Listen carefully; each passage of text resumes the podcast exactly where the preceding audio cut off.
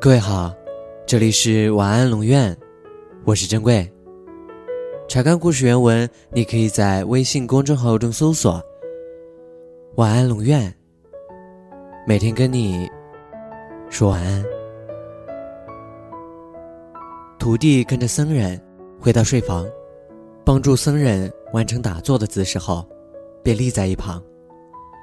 他猜想，僧人此刻的心思一定是很乱的，因为他从来没有见过僧人手里那串佛珠转得这么快，还有那越来越缭乱的呼吸声。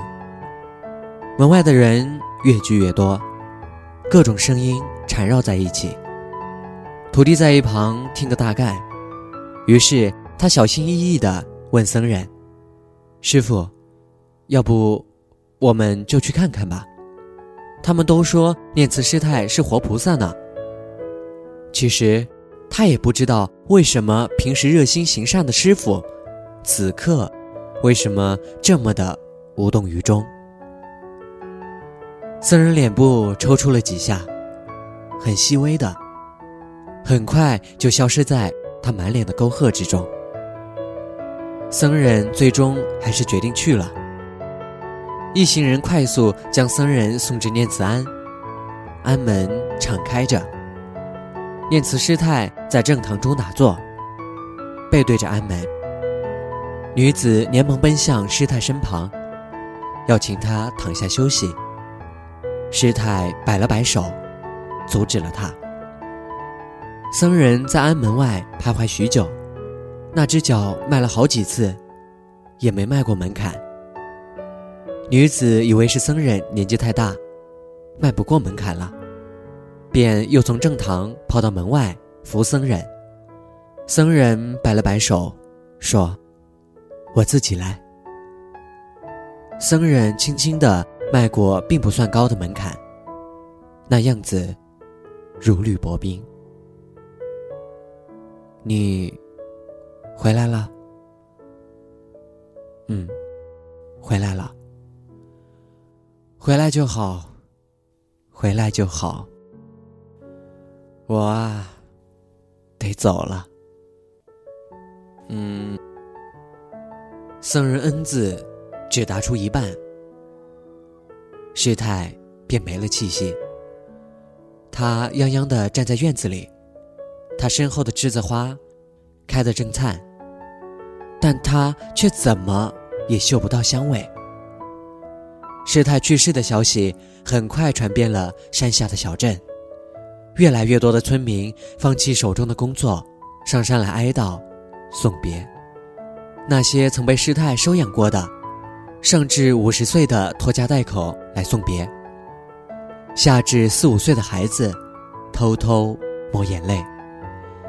越来越多的村民闻讯赶来，本来就不宽敞的院子显得越发的挤，但似乎没有人注意到僧人的存在。僧人被挤在院子里的一个角落，与一只瘦弱的栀子花站在一起，远远地望着挤满人的正堂。终于有人注意到了僧人，但并非善意。而是用一种极其尖酸的语言质疑僧人为什么没动手救师太。更有人将僧人在庙中不愿下山的情形添油加醋地说出。霎时间，众矢之的，僧人不得不在徒弟的搀扶下，背负一身鄙夷，落魄下山。僧人的徒弟后来才知道，那些愤怒的村民。将念慈师太的离去，全部归咎在僧人的身上。他们统一了口径，形成一种既定的、难以推翻的事实。心胸狭隘的僧人嫉妒念慈师太的活菩萨的名声而故意见死不救。那情形就像当初认定僧人为神僧一模一样他们带着这个既定的事实回到了突然变得门可罗雀的庙中。徒弟有些怨气不停的抱怨着。僧人不言语默默的回到睡房继续打坐。那天傍晚，僧人没有再去山顶看日落。晚安。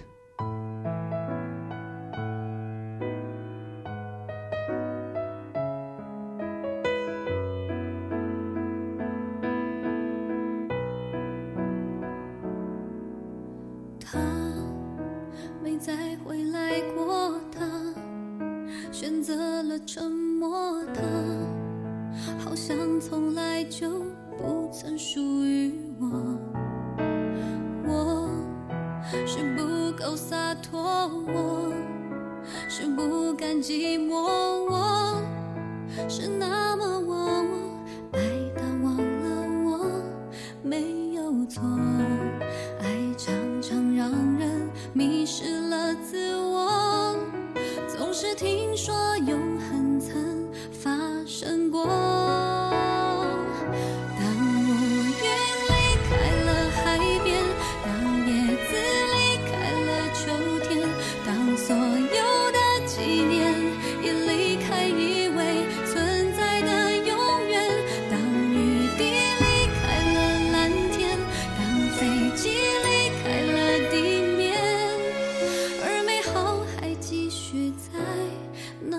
瞬